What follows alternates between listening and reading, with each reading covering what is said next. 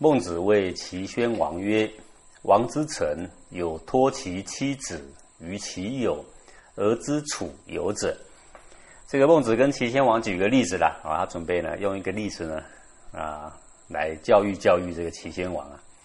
他说：“举个例子吧，好比你的臣呐有一个人，那么把他的妻儿呢托给他的朋友，然后他到楚国啊要去办事，比其反也。”则动也其妻，则如之何？那么等到他从楚国回来的时候呢，发现呢，他的这个妻子啊，不是已经托给他的朋友照顾了吗？结果呢，啊，被他挨饿受冻了啊，这个过度的寒冷啊，叫做冻；然后呢，过度的饥饿呢，就叫做累啊，则动累其妻。那么如果是这样的话，那请问你应该怎么办呢？他的意思说，如果你的朋友这么没道义，也这么不值得委托，那你应该如何？王曰：弃之。齐宣王就说啊，那不必跟他交朋友了啊，跟他断交了，绝交了啦。曰：事师不能治事，则如之何？那么我再请问你一下，如果呢，你的这个城里面有一个人做事师，事师就是古代管这个玉官的啦，管玉政的啊。那么他不能治事啊，这个事呢，就是玉官下面的小官，他是专门呢来查玉断送的等等的。说一个玉官，他是负责整个玉政的，但是他下面的那么多的这个小玉官，他却没有办法把他治理好，则如之何？那么请问你应该怎么办？王曰：已之。说作为一个主管呢，不能管好他下面的人呐，那我要这个主管干嘛？啊，把他辞退了，叫他回去吃自己了。曰：四境之内不治，则如之何？哈，那个孟子呢，说到重点了。他说：“好，说托给他朋友妻儿，结果呢挨饿受冻，绝交。然后呢，作为一个主管，不能管好下面的部下，那怎么样？就是他回去吃自己啊。那请问，如果有一个人负责的是四境，就是意思是指天子或诸侯，四境之内不治，里面呢一塌糊涂，百姓没得吃，没得喝。”贪官污吏一大堆，请问您应该怎么处理呢？王顾左右而言他，那 个看左边看右边就是呢，看说别的事情不说这个事情啊，这是很不好意思、很不好意思的时候出现的举动啊。他知道孟子在说谁呀？说他，他是什么职务？他的职务是诸侯，诸侯是什么职责？就是要让百姓安居乐业，不是吗？让所有我的国境里面的人。都得到公平的待遇，都有时间可以去耕种，好，都有时间可以孝养他的父母，不是这样吗？结果呢，这个妻儿受冻，然后呢，这个老弱呢死在沟壑的一大堆，那这是谁的责任呢？啊，他很清楚，就他的责任。那他的责任他应该怎么办呢？如果照刚刚的回答，弃之有没有？已之啊，现在应该怎么样？要下台呀，不是这样吗？顾左右而言他。哎呀，这是真是很尴尬。这个孟子真是很大胆，各位。不过他这种增谏方式比较不会出问题。他并没有跟齐宣王说：“齐宣王，你的国君这样，完全是你的职责，你应该下台。”那他会怎样？那他就人头落地了，满地找头了。但是他用这种增谏的方式呢，非常安全，可是呢也很大胆，因为那种尴尬啊，伴君如伴虎嘛，你不知道他下一秒会发生什么事。可是呢，他也敢这样做。坦白讲，如果我们是孟子啊。我在想，如果是我的话，我可能也没这个胆。如果你你有没有这个胆？可能你也没这个胆。为什么我敢这样料定？我告诉你，有时候你的朋友犯错，你连跟他讲一句重话的勇气都没有，你没发现吗？在君王面前，你还敢放个屁吗？我看是不敢，对吧？然后呢，我们现在什么都不是，我们什么都不敢，然后我们就会骂孔子，我们就会骂孟子，说你看他如何，他如何。我告诉你呢，如果是你，你会如何？你一个字都不敢说，你信不信啊？啊，实在讲，孔孟的勇气啊，我们不能只是读文章，你应该设身处地想想，说当时你站在那个地方，你站在齐宣王面前，旁边有很多殿前武士，对吧？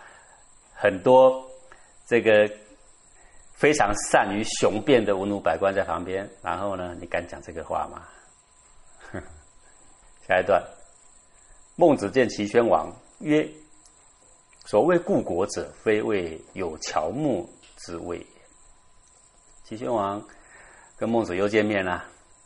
孟子呢跟齐宣王说：“说什么叫故国？就是有文化的古国啊，四方所瞻仰的国度啊。比如说我们说中华文化有没有博大精深？我们就是故国嘛，哈。那什么是故国呢？非谓有乔木之谓也啊，不是有很高很高很大的那个树木、那个神木啊，那些就叫做故国啊。故国之所以称为故国，之所以称为有文化。”不是有书籍而已啊，不是有故事而已，是现在就要有事成，有事成之谓。什么是事成？就是历代以来都有那种积修古德的良臣，那个叫做世臣。说什么叫故国啊？是因为有良臣，这些良臣能够承袭古圣先贤的文化下来，能够承袭古圣先贤的气节下来，就叫世臣。王无亲臣矣啊！可是我今天看看你的身旁，没有所谓的世臣，没有一些可以亲信的、可以信任、真的可以办事、可以承袭文化跟德性的，没有。昔者所敬，今日不知其往矣呀！过去你曾经禁用过很多的新进的臣、新进的人才，你亲自引进那一些，不知道现在去哪了。好，这是在讲什么意思？在讲说，你以前说他很行，可是现在一个一个都辞退了。是在暗喻说，你当时任人就不轻了啦。好，王曰：“吾何以视其不才而舍之？”说我怎么样知道说看得出这个人才干好或不好？不好的我就不要用他了嘛。啊，曰：“国君进贤，如不得已，将使卑欲尊，疏欲妻，可不甚矣呀。”那么孟子就回答说：“啊，说国君要选拔人才的时候。”如果疏于审查，不得已就是如果没有把它审查好，将使卑欲尊，疏欲妻，那就会变成什么后果？那个后果就是本来应该放在卑位的结果，把它放在尊位，尊位的变成在卑位了。本来应该疏远的呢，变成在很亲近的地方，而该亲近的呢，变成很疏远了。那这样呢，就不得了了。这是应该要非常谨慎，所以进贤要很谨慎的啦。各位进贤要很谨慎，是大家都知道的了，这不必说了。问题是你怎么知道他贤不贤？那你要知道一个人贤不贤，你本身要不要贤不贤？你要贤在前呐，不然你怎么知道他贤不贤？那如果有一个人问你一句话，说我怎么知道他贤不贤呢？各位会问这句话的人到底贤还是不贤？第一个够谦虚是真的，第二个他贤吗？肯定是不太贤的，贤的看得出贤的啦。好，有程度的看得出有程度的，没程度自然是看不出有程度的啦，这很自然的道理嘛。左右皆曰贤，未可也。他说进贤的时候怎么办？如果你本身不是很贤明，那你要很谨慎啊。那怎么谨慎吧？左右皆曰贤，未可也。左右的人都告诉你说这个人很好，还不行。诸大夫皆曰贤，未可也。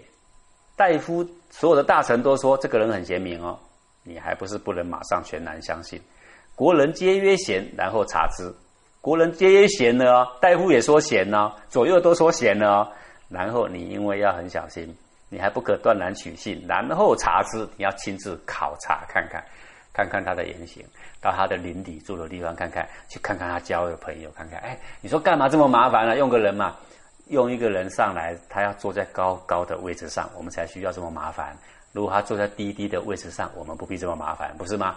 因为他很高，如果你要禁用国家的三公，禁用国家宰相，你不需要这样吗？你要非常负责任的，你要去考察，见贤焉，然后用之。大家都说好，你也看到真的是好，然后用它。哎，为什么要这样？因为我记得在孟子的最后面有讲到相怨的问题。孔子呢，则有说到一个事情，说啊，相怨得之贼，骂人是骂得很重的，说入我门而不入我室者，只有这个相怨，他一点遗憾都没有了。孔子说啊，那个相怨呢，入了我们而没有学到我一点东西，要我一点都不遗憾。为什么？因为这个人很会装善良，他的言行举止在邻里之间都博得了善名。问题就是不能够让我们的这个众生踏在古圣先贤的正道上，没办法。同流合污却有的啦，啊，这个说大家都在赌博嘛，我们也赌一下有什么关系嘛？与民同乐嘛？啊，他会这样说。说，哎，你这个善人贤人，你怎么赌博？哎呀，我哪是为了要赌博？我是跟他们同乐一下嘛，有吗？哼，这行吗？这不行了，这不是这个古圣先贤的风范。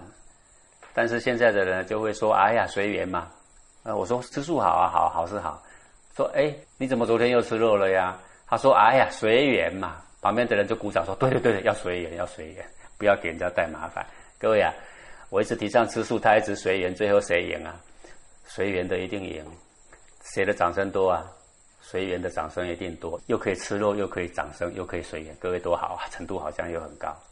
这种相愿呢，古圣先贤痛得牙痒痒的啦，恨得牙痒痒的，说入我们不入我事啊，一点都不遗憾的，就这些相愿，这些相愿多不多啊？很多。所以必须考察，就是为了要筛选掉那些人，因为一般的人看得懂的就是相愿。而在那么多的善人里面，有一些人坚持他的原则，没有办法获得十方的掌声，可是却是真正的有德者。这些一般的人是看不出来左右皆曰不可勿听，要杀一个人也是一样的。所有的人都说这个人不行用，你先不要听，只是存疑就可以了，参考就可以了。诸大夫皆曰不可勿听，所有的大夫都说不行，还是不要听。好，各位，当时的孔子周游列国。到了魏国，到了楚国，到了齐国，他只要一进到他们的朝堂，各位，他们那些大夫是说可还是说不可？通通都说不可啦，几乎都说不可啦。然后那些诸侯呢，也就听那一些大臣的话说不可了。所以真正的栋梁之才出现呢，也是不是一般人看得懂，而且况且是那一般人都很怕有一个栋梁出现的时候啊，会影响他的名利地位啊，当然都会持反对意见。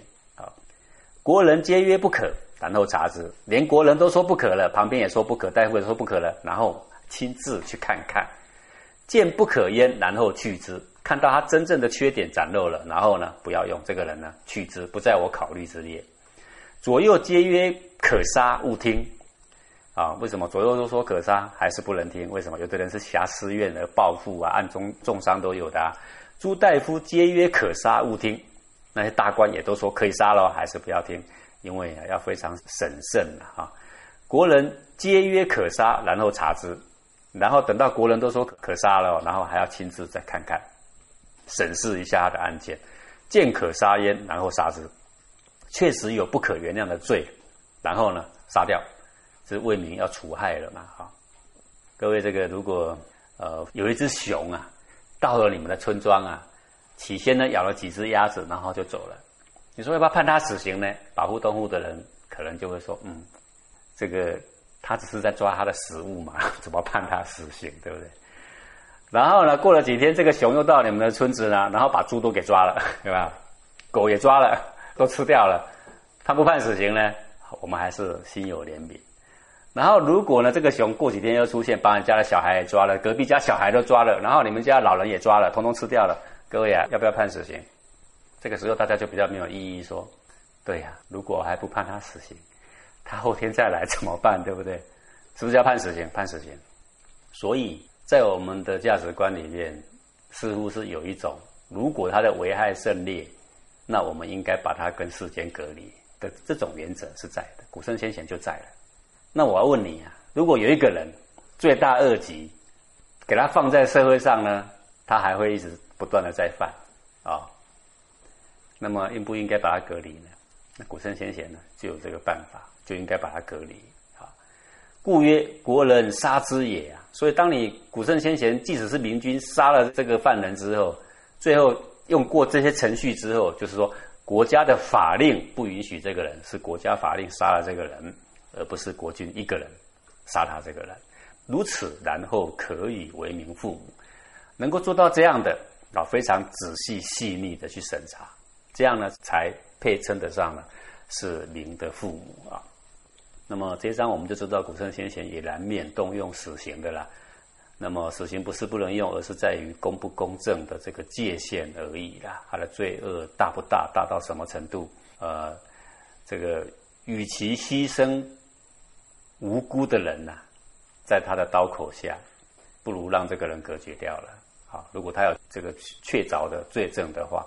那应该要有这样的法律存在的时候，才能够保护好人呐啊！只不过是古圣先贤不冤枉好人，那非常仔细的去审查罢了，而不会去害人。下一段，齐宣王问曰：“汤放桀，武王伐纣，有诸？”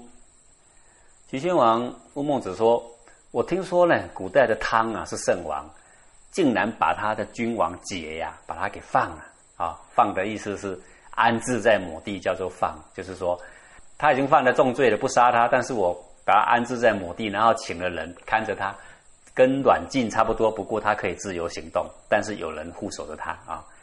武王伐纣，武王把纣王给伐了，有这个事情吗？啊，那商汤呢，把夏桀放到南朝之地。那武王去伐这个商王的时候呢，是纣王自己登上那个露台自焚的。然后自焚完之后呢，武王以这个黄钺斩他的手啊，然后来示众啊。孟子对曰：“于传有诸？”孟子说啊，在书上是有这样写的。那么这个商汤啊的事情呢，呃，我来补充一下啊。这个商朝的汤王啊，他是契的后代。那么起初他在这个夏朝，他是做诸侯的，他住在这个亳这个地方。那么他想要让天下更好，因为那个夏桀很坏，他想让天下更好，他就差了人，然后带着厚厚的聘礼啊，去聘请这个伊尹啊来做他的宰相，一个贤人呐啊。那么这个伊尹接受他的聘请之后呢，汤王看夏桀这么坏，他就把他最好的人才啊推荐到这个夏桀那边去。那看看能不能谏言一些东西，改正一下他的毛病。前后呢，这个伊尹到夏桀那一边来来回回去了五次，啊，把这个尧舜禹汤等等的做人君的大道理啊，都告诉桀王。但是呢，这么大的圣贤来来回回五次，这个桀王始终不听感化，也不听他的任何劝导，然后越来越暴虐。最后呢，汤王不得已呢，然后呢就出兵，啊，去攻打这个夏桀啊。打胜之后呢，没有把他杀了，就把他安放到南朝这个地方去啊。所以你看古圣先贤哈，他们办事情啊有没有程序？他的国君很坏，他不是一下出兵就打他，他是在想他可能被他旁边的人蒙住了耳目，所以呢才会是这样。然后呢，到处去搜罗贤人，哎，终于找到了伊尹。伊尹拿来之后，不是说拿来自己用，说你这么好的人才，你给我用，我们去打这个夏桀吧。没有，他把最好的人才主动提供给谁？给夏桀去用啊！各位，哎，你想一下，你最好的人才还是最好的宝贝，你给谁用？没有啊，永远藏在自己的府库里面，不是吗？好，你可见得当时的汤王完全没有要伐夏桀的心，他不是想要一个臣的位置把军扳倒，完全没有这个心，而且希望把他扶正，一直一次、两次、三次、五次都无法扶正，而后这个。伊尹受不了了，伊尹回来就建议唐王说：“罚他吧，不然的话再也救不了这些百姓了。”那唐王不得已呢，才罚他。哎，我们常常喜欢说中华文化博大精深。我说中华文化是什么？就是这种东西啦。中华文化就是我前面讲过，你看古公胆父公刘，不愿意打仗，不愿意损失一兵一卒，他就是有能力打仗，但是呢，还放弃了吧？只不过是要我土地嘛，土地统统给他，我走了吧？啊，就是这样的人呐。中华文化的这个深厚的底蕴，就是存在于这样的一个地方了啊。曰：臣视其君可乎？啊，说这个汤放桀呀，武王伐纣啊，有这个事吗？孟子说：“余传有之啊。”说有的啊。曰：臣视其君可乎？那么这样子说来，以臣的位置来杀他的君，古圣先贤允许的吗？曰：贼人者谓之贼，贼义者谓之残，残贼之人谓之义夫。闻诸一夫纣以为闻是君也啊！贼人者谓之贼，说伤害了这个仁德啊，那种人叫做贼；贼义者谓之残，伤害了义理的人呐，叫做残。残贼之人应该叫做他独夫一个啦。闻诸一夫，我只听过说啊，汤呃这个租了一个独夫啊，武王也是租了一个独夫而已啊，好。没有听过视其君的啦，这个定义很重要。各位古人说的君是什么东西？君就是德性，足为众生的表率，由他来带领众生走向正确的方向，叫做君呢。那如果做一个君的位置却没有这个德性，啊，也不怎么做坏事，那我们就说昏君呐，昏昏沉沉的啦。那如果他坐在君的位置，整天干坏事，有没有？百姓于水火之中，那叫什么？就不能叫做君呐。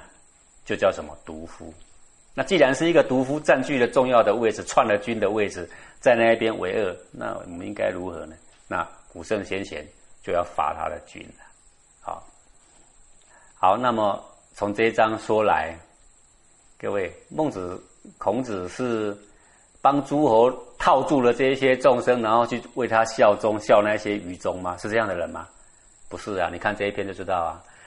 而且在孟子里面也好，在这个。《论语》里面也好，差不多都是一概的，都是这样的言论。君如果可以啊，做得正，行得直，适合那个位置，就应该坐这个位置。如果不行呢，不行就应该下来。这个古圣先贤一直都是这样哦。但是呢，呃，从我教国学到现在，常常听到有太多太多的现代的人，动不动就要批评孔孟为诸侯马前卒啊。实在讲哦，就是因为没有看书，你没有把《论语》《孟子》的内容看透。那你既然没有看透，为什么批评呢？就是因为没有看透才批评。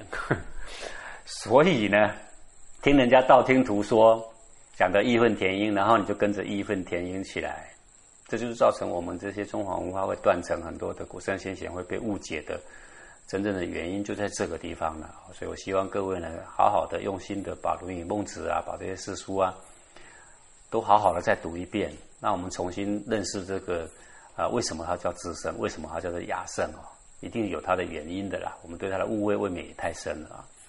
下一段，孟子见齐宣王曰：“为巨士，则必使公师求大木。”那么孟子跟齐宣王见了面呢？啊，他可能在齐国很久啊，跟齐宣王谈了很多啊，说要做一间很大很大的宫殿。那么我们一定要找一个真正的。有能力的工匠，然后去找那个很大很大的木头，才能够做很大的、巨大的宫殿呢。公司得大木则王喜，然后公司真的找到了一个好大的木头，然后你就很高兴啊，就说：“嗯，这个人肯定会做得出很好的房子，以为能胜其任也。”就认为说能够找到这么大的木头呢，就是一定能够盖出好房子的啦。匠人卓而小之，则王怒。然后呢，这个匠人。他要把这个宫殿盖好，一定要慢慢的去雕刻它，越雕越雕那个本来看起来很粗很大的啊这个树木啦，越雕越小啦。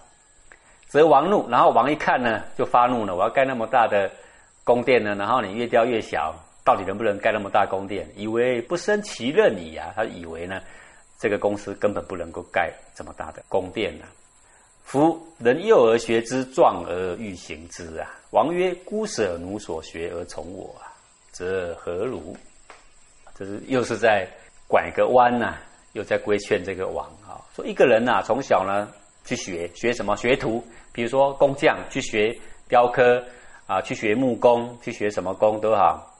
壮而欲行之，到他的年纪慢慢大的时候，能够独当一面的时候，他就想要发挥他的才学嘛。王曰：孤舍奴所学而从我。哦，那么。你现在去找一个师傅做木工的也好，做车工的也好，做什么工都好，他已经是这个出师的才艺在身，然后你却是一个外行，然后你请了一个工匠师来帮你做事情，你应该听他，还他应该听你啊？他是内行的呀，你拜托他是因为他是内行，所以我要听他的，我去受他的教，所以我能够得到好处，不是吗？然后呢，这些出师的人呐，这些师傅来到你这，然后你说你们以前的通通不算，你听我的。然后问题是这样，问题是你内不内行啊？你不内行，你一点都不内行，你也没有学过雕刻，也没有学过木工，什么工都没学过。但是呢，你却要坐在高高的位置上说：“因为我出钱，我是老大，你们都得听我指挥。怎么样雕刻，全部都得听我的。哪边该转弯，哪边多深，哪边多浅，通通听我的。只要一不听我的呢，我就不高兴。啊，则何如？如果有一个人这样，行吗？好。”他这样问王啊，那个王一问，不敢回答。哦，他在比喻什么？比喻说，各位治国要不要专家？要吧。要教导仁义，要不要有仁义的专家？总要吧。然后有个人呢，他也不是学木工，也不是学车工，也不是学修车子，什么都不是。他是学什么？学怎么治国？怎么从根本里面呢做好教育，让天下的人呢充满仁义道德？做事情呢都能够得其根本，哎，他为了治国，他就从小就专心致志在这个方面。然后慢慢长大的时候，他终于知道说，怎么样教育会让这个百姓最容易接受，怎么样的方式会让这个教育呢流行的速度会最快，然后怎么样的方式让国家呢做的事情很简单，可是呢却能长治久安。他都学好了之后，他去找国君，然后一去到国君那里的时候，我要施政这样也不行，施政那样也不行。国君说你那些通通不对，你都要听我的。问题是这样，这个国君有没有学过？没学过，外行人去教内行人的事。举个简单的道理来说，在关公面前教关公耍大刀，各位，如果你内行比关公还厉害哦，那还可以哦。纯然你是没有拿过刀的哦，然后你却要教关公耍大刀，你是不是不识趣呀？那么这个古代战国时候的诸侯就是像这样了，根本没学过治国。但是却要教这些孔孟怎么治国，或者是只要他往那边当官的呢，无论如何都得听他的，是不是像这样呢？则如之何？嗯，该怎么办呢？啊，今璞玉于此，虽万爱必死，玉人雕琢之。现在有一块非常非常好的璞玉在这，还没有切割的玉叫做璞玉啊，外面往往是包着石头。有一个很大的璞玉在这里，虽万爱，啊，这个二十四两。为一爱呢？万爱的意思是说很大很大啦，实际上是没有玉这么大的啦，哈，是个比喻而已啦。必使玉人雕琢之，你一定这么大的的这个玉这么价值，你一定会找一个最有功夫的工匠来雕琢它呀。至于国家，则曰孤舍奴所学而从我。那么各位，万爱的璞玉值钱还是国家？当然是国家。那么你雕刻一个璞玉，都懂得去找最好的工匠，然后我全部听他的，让他去设计，让他去雕琢，而不是我来动刀吧，对吧？那么国家比璞玉还要重要，那你治国的时候呢，你就却说孤舍奴所学而从我，说你以前所学的通通不算，放着吧，然后你来听我的，则何异于教玉人雕琢玉哉？那这不是很可笑吗？就好像你不喜欢学过雕琢玉，可是你却要去教那个老师傅怎么雕玉。真的是在关公面前耍大刀啦，成何体统啦？好，孟子说这段话给齐宣王听，这什么意思啊？是说 你会治国还是我会治国？我从小学的就是仁义跟治国，然后我到你这儿呢，你都要告诉我说怎么做怎么做，你都不听我说怎么做怎么做。我告诉你说这样做可以，把仓库放开来，官司积而不争，你也不听。我告诉你说抽税抽十分之一就好，你也不听。我告诉你说春天的时候千万别打仗，不要违背龙时，你也不听。问我很多很多，我说了很多你都不听，然后你要要我呢，跟在你旁边，因为当时很多诸侯都要出钱养孔子养孟子啊。孟子孔子哪哪会让你养着，然后又不听他的，又要孟子孔子去听他的，对不对？又不是养小老婆，对他哪里要肯他让他这样养呢？所以很多诸侯要出钱养他们呢，那他们不让他们养。